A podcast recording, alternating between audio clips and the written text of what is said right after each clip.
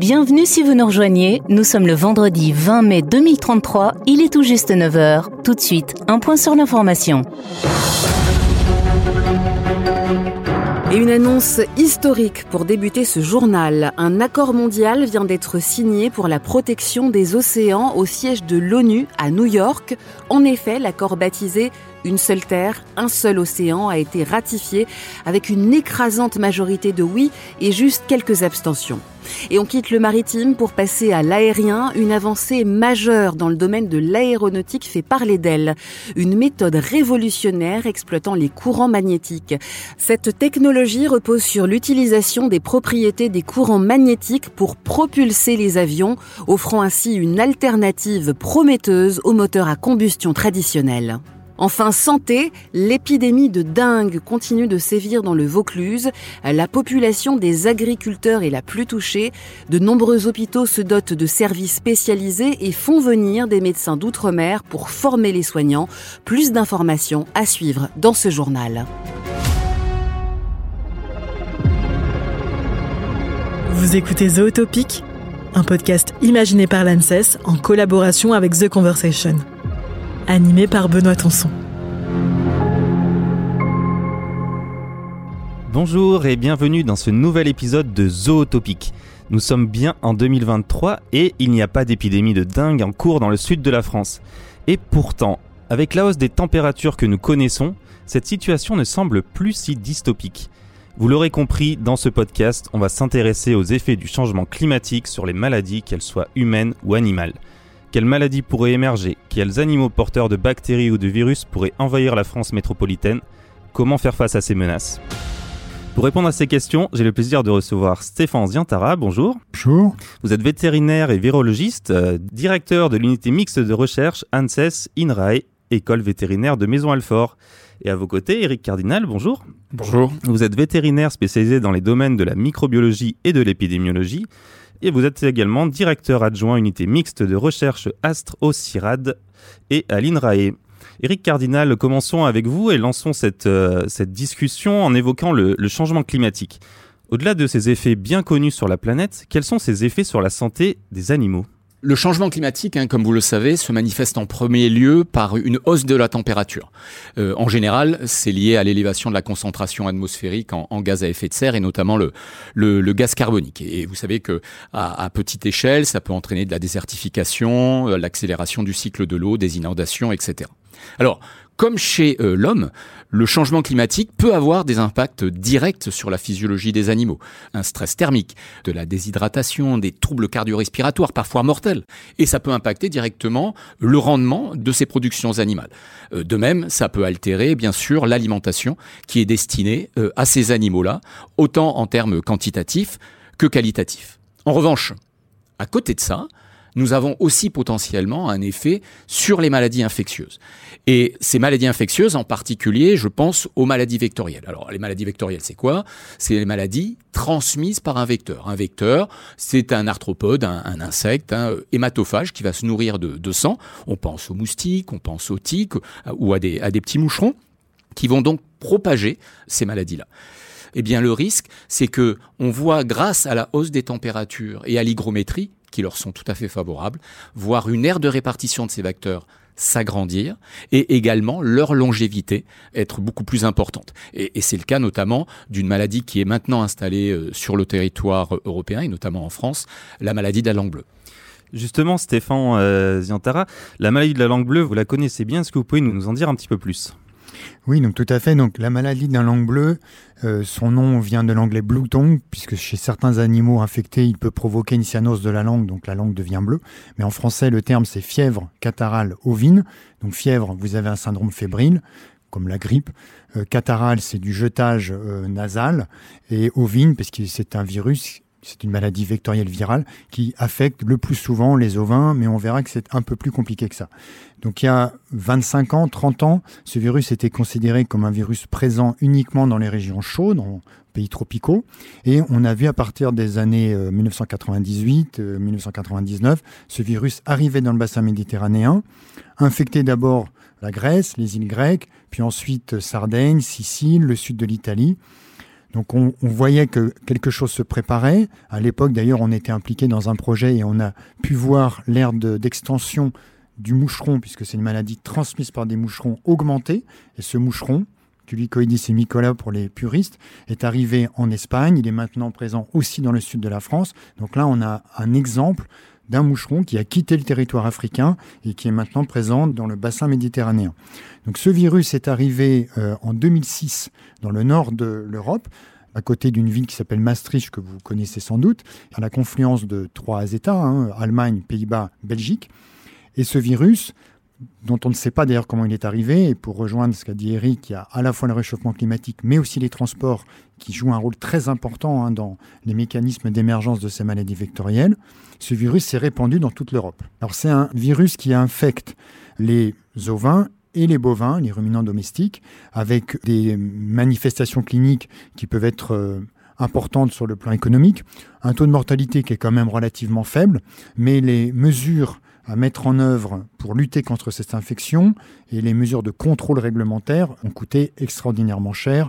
Si on prend le cadre de l'année 2007, on est à plus de 1 milliard d'euros.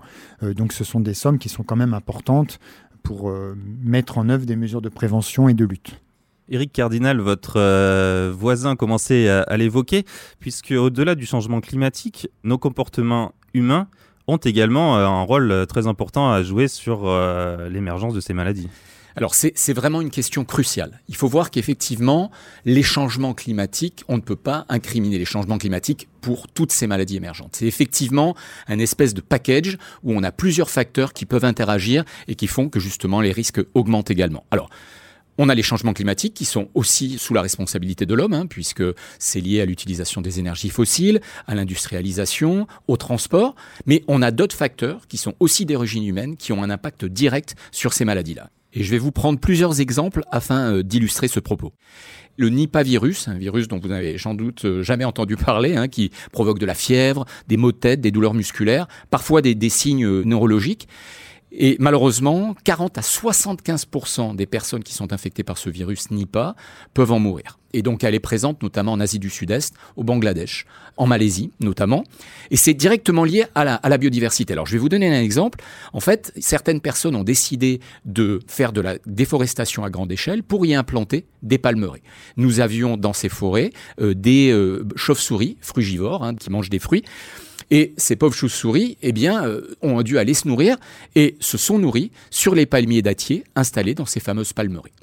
Et donc elles se sont rapprochées des, humains comme ça alors Alors exactement, et d'autant que les humains avaient installé des élevages de porcs sous ces palmiers dattiers.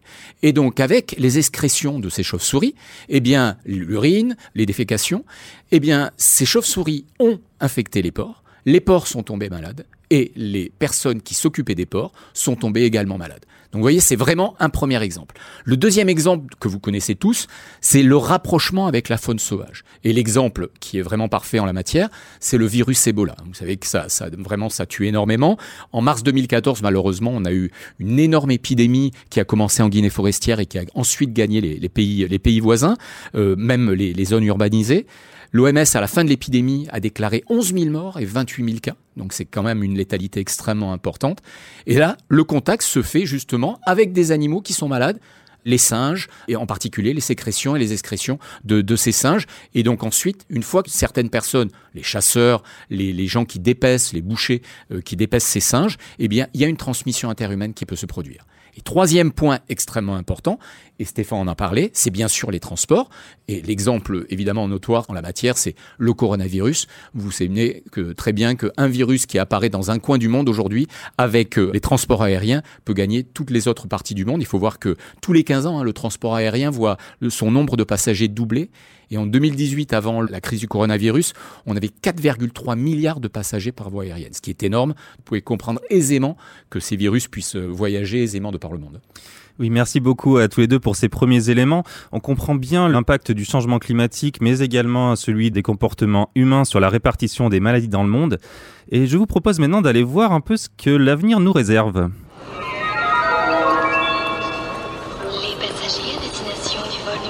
Depuis le début du XXIe siècle, les passagers des compagnies aériennes se sont habitués à de nombreuses et contraignantes mesures de sécurité.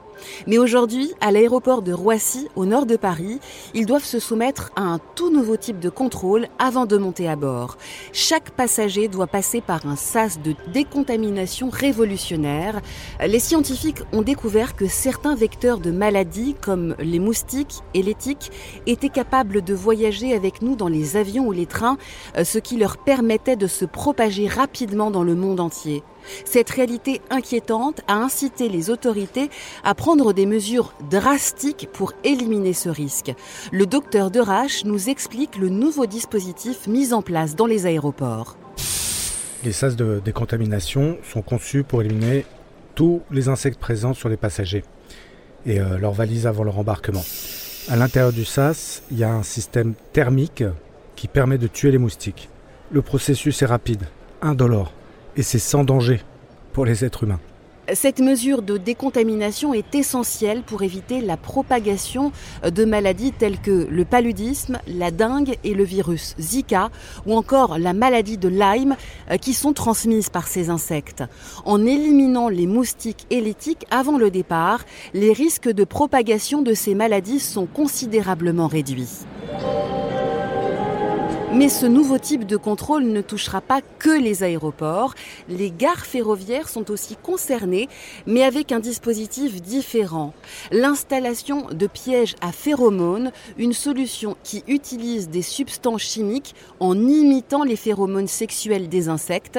Euh, ces substances attirent les insectes nuisibles dans les pièges où ils sont capturés et éliminés de manière sûre et efficace.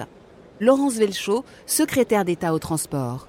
Ces initiatives préventives montrent que la santé publique est plus que jamais une priorité, à l'heure où les changements climatiques nous posent de nouveaux défis. Reste à savoir si ces innovations suffiront à contenir ces virus tropicaux euh, qui menacent à présent notre continent. Mais est-ce que la solution la plus simple ne serait pas de réduire nos déplacements?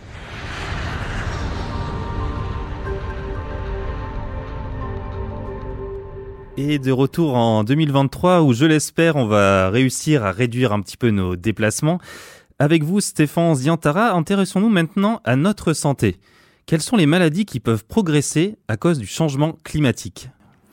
En fait, il y a deux types de maladies. Il y a des infections qui sont absentes d'Europe et qui risquent d'arriver, d'émerger, et puis celles qui sont déjà présentes mais qui vont probablement s'étendre. Donc déjà, il y a à peu près plus de 500 arbovirus, donc virus responsables de maladies vectorielles qui existent. Donc je ne vais pas vous faire la liste parce que ce serait un peu long, mais vous citez juste quelques exemples assez parlants. Euh, la dengue, qui est un virus transmis par des moustiques dont vous avez parlé dans votre reportage. En 2022, il y a eu 65 cas de dengue autochtone, donc des gens qui n'ont jamais voyagé, qui n'ont jamais quitté le sud de la France et qui ont déclaré cette infection qui est normalement présente dans des pays chauds. Et donc les médecins s'attendent à ce que dans les années qui viennent, le nombre de cas de dingue augmente, et c'est euh, ce, que, ce qu'illustrait votre reportage euh, remarquablement. Vous avez euh, par exemple un autre virus qui est le virus West Nile, qui est présent dans le sud de la France. C'est un virus qu'on appelle aussi le virus du Nil occidental, identifié en 1937 sur une rive du Nil et qui est maintenant présent dans de nombreux pays, qui a d'ailleurs émergé aux États-Unis en 1999 et qui s'est répandu sur le continent américain. Ce virus est présent dans le sud de la France dans le bassin méditerranéen. Il infecte l'homme, il peut provoquer des encéphalites euh. Il infecte aussi les chevaux. Les oiseaux sont des réservoirs et hauts amplificateurs. Et on s'attend dans les années qui viennent à voir augmenter euh, l'aire de présence de ce virus. Il est déjà présent à Berlin, par exemple. Il est, présent aux Pays-Bas. Vous avez euh, des virus transmis par des euh, tiques, tels que par exemple l'encéphalite qui, comme son nom l'indique, provoque des encéphalites chez l'homme. Et on voit l'aire de répartition de ce virus augmenter en Europe et notamment en France. On a la maladie de Lyme euh, qui est aussi transmise par des tiques, non transmise par des virus, mais qui est aussi un vrai problème de santé publique.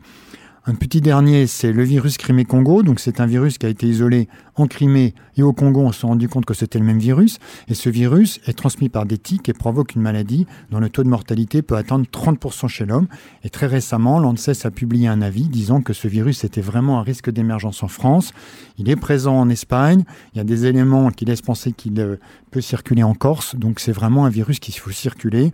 Et puis, euh, je ne vais pas continuer. Il y a aussi, par exemple, le virus de la fièvre de la vallée du Rift, par exemple, qui est une menace. Oui, cette maladie de la fièvre euh, de la vallée du Rift, Eric Cardinal, expliquez-nous ce que c'est et comment est-ce qu'on peut faire le lien entre cette maladie et le changement climatique. Alors, la fièvre de la vallée du Rift, déjà, il n'y en a pas en Europe, il n'y en a pas en France, mais elle est présente en, France de l'outre-mer, et notamment à Mayotte. Cette maladie, par exemple, en 2019, a occasionné 150 cas humains et quasiment autant de, foyers animaux. Alors ça touche les, euh, ruminants, donc euh, les vaches, les moutons, les chèvres, en provoquant des vagues d'avortements sur ces animaux-là et une mortalité sur les jeunes. Chez l'homme, Globalement, il y a peu de cas symptomatiques, très très peu, quasiment 5%.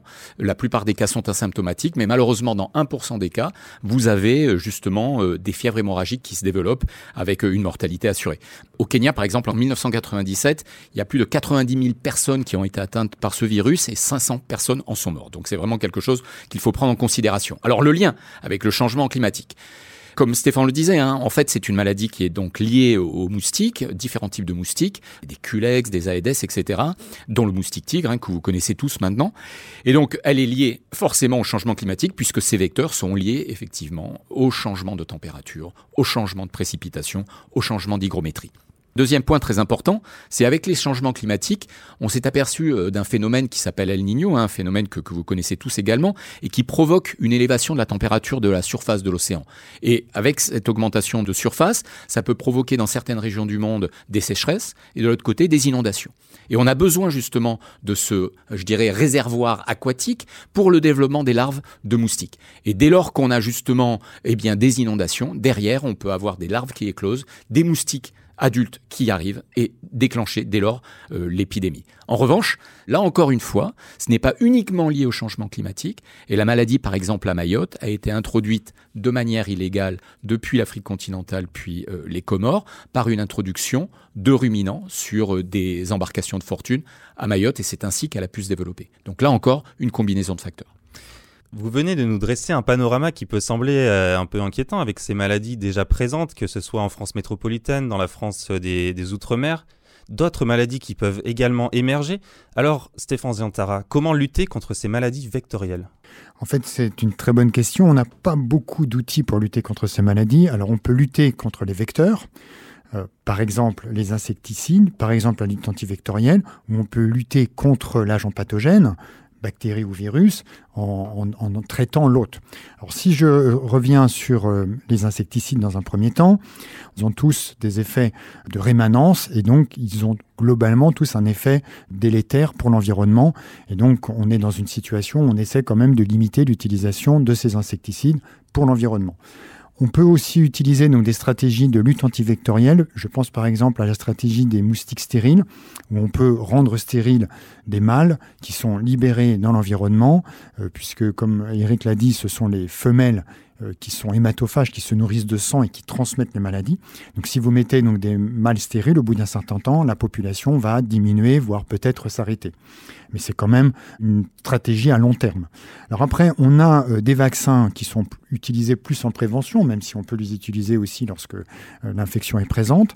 Alors il y a des vaccins qui marchent très bien pour certaines maladies. Je pense par exemple au virus de la fièvre jaune, contre la fièvre jaune, mais il y a des euh, maladies pour lesquelles nous n'avons pas encore de vaccins suffisamment efficaces, sensibles, à des prix abordables, etc.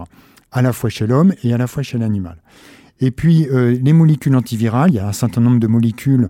Tout le monde sait que, par exemple, dans le cas du virus du sida, on a des molécules antivirales qui permettent de lutter contre cette infection et la contrôler. C'est quasiment pas du tout le cas pour les maladies virales. Il y a un seul exemple d'une molécule, mais c'est un pan entier de recherche qu'il faut développer. Et donc a été d'ailleurs créé euh, récemment une structure qui s'appelle Arbo France et qui réunit tous les chercheurs travaillant dans le domaine des maladies vectorielles, des entomologistes, des épidémiologistes, des virologistes, qui sont tous réunis dans ces structures, dont l'objectif est de promouvoir la recherche euh, pour mieux comprendre ces infections vectorielles et développer donc, des outils de lutte et de contrôle contre ces maladies. Justement, pour éviter le pire, finalement, vous nous avez fait un constat euh, qui lie euh, santé animale, santé humaine, euh, changement climatique, comportement humain. Finalement, Eric Cardinal, est-ce qu'il faudrait avoir une approche de santé globale? C'est une, une, vraie question, en effet. Alors, bon, Là, clairement, on sait que ces maladies, maladies vectorielles, existent et qu'elles sont à risque. Les indicateurs nous le confirment. Donc, ce qu'il faut faire immédiatement, c'est anticiper ces risques au maximum. Et donc, pour les anticiper, il faut évidemment que nous ayons plusieurs outils auxquels recourir si besoin. Et donc, en particulier, il nous faut préparer les grands événements sportifs que, la France va vivre, hein, la Coupe du Monde de rugby, euh, les Jeux Olympiques ou Paralympiques. Donc, on a vraiment besoin d'anticiper ces risques. Ça veut dire quoi? Ça veut dire, un, observer et détecter. Euh, mettre en place des surveillances, que l'on a déjà d'ailleurs en l'occurrence, hein, en Europe, mais pas que. On vous a parlé avec Stéphane de nombreuses maladies qui peuvent venir de l'extérieur. Donc, on a besoin de travailler avec nos collègues, en particulier de ces zones euh, où émergent ces maladies-là, de façon à travailler de concert et savoir comment ces maladies évoluent. Donc, un, surveiller ce qui se passe, mais pas uniquement chez l'homme, aussi chez l'animal, comme vous l'avez vu, et également chez les vecteurs, en prenant en compte les euh, euh, changements euh, de l'environnement. Donc, observer et détecter, c'est d'abord la priorité. Ensuite, c'est prévenir et mobiliser. ça veut dire quoi? Ça veut dire avoir effectivement de nouvelles méthodes de contrôle des vecteurs, et Stéphane vous en a parlé, hein. donc on a besoin de lutter contre les larves de moustiques, on a besoin de lutter contre les adultes, on a plusieurs outils d'ailleurs qui sont en réflexion.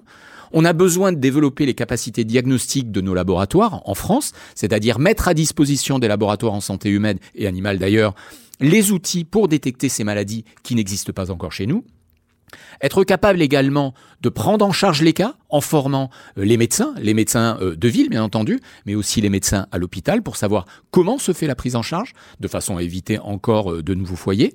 Et un autre point extrêmement important dans le cadre de prévention et de mobilisation, c'est justement avoir accès à la société civile. Dans la société civile, dans la surveillance, on a par exemple des outils de, je dirais, d'identification de des tiques ou des moustiques. Alors je pense notamment à l'outil CITIC. Lorsque vous êtes mordu par une tique, le signaler sur une appli que vous avez sur votre téléphone. Également le site signalement moustique hein, qui est destiné à identifier les moustiques qui, qui sont présents dans votre environnement. Et ça, tout le monde peut le faire. Exactement. CITIC est, déjà présent sur pas mal d'applis. Signalement moustique est en train d'être renouvelé de façon à être disponible pour l'ensemble des citoyens. Et ensuite, on a besoin, bien sûr, de gérer ce genre de situation en associant, en privilégiant les, relations avec les politiques. Alors oui, c'est une approche globale que l'on doit mettre en route. Et là, c'est loin d'être le concept One Health, hein. c'est vraiment de la réalité One Health, au jour le jour, puisqu'on doit associer l'ensemble des professionnels de la santé humaine, de la santé animale, des gens qui travaillent sur l'environnement, associer le citoyen, vous voyez qu'il est au cœur de la surveillance et des actions à mettre en route euh, directement euh, pour lutter contre les larves notamment, hein. et bien sûr travailler avec le politique. Donc oui, c'est un grand oui pour cette approche globale. Bien, merci beaucoup Stéphane Ziantara et Eric Cardinal pour tous ces éclairages sur les liens entre changement climatique, maladie, comportement humain. Si cet épisode vous a plu, je vous invite à aller découvrir les autres épisodes de Zootopic disponibles sur le site de The Conversation France et sur toutes les plateformes de streaming. À bientôt!